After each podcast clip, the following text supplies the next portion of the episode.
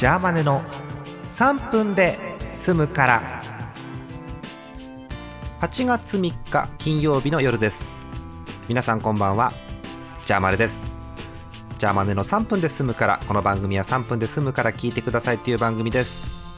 いや今日も暑くて嫌になっちゃいますけれども、えー、3分頑張っていきましょう。えー、っとねあのー、ヤフーニュース見てたんですさっき。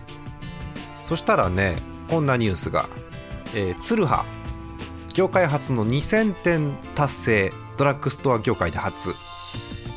えー、っとツルハドラッグっていう、えー、ドラッグストアがあるんです、まあ、そんな名前じゃなくてもツルハドラッググループとかって書いてある全国各地のドラッグストアがあるんですけどあのー、北海道の会社さんなんですね。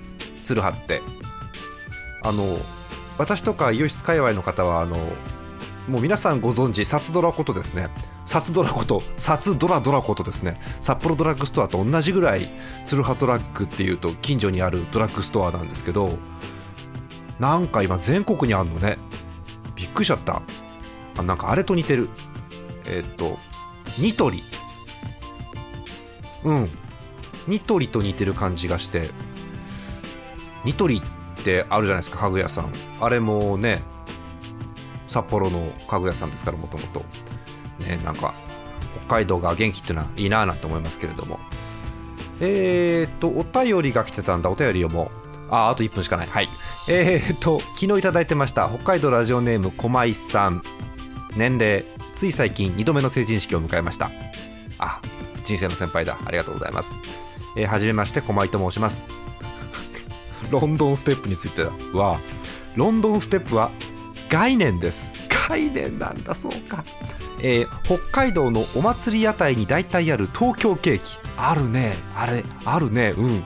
なんなら蒙古タンメン中本北極ラーメンの親戚です。それは言い過ぎなのでは。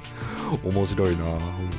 えー、作詞家の森弘美先生がロンドンとおっしゃるならばそれはロンドンなのでそりゃそうだ。そりゃそうだ作詞家の方がおっしゃるのはそりゃそうだ。うん。えー、乱文をよろしくください。それでは失礼いたします。というお便りです。いやーなるほどね。うん。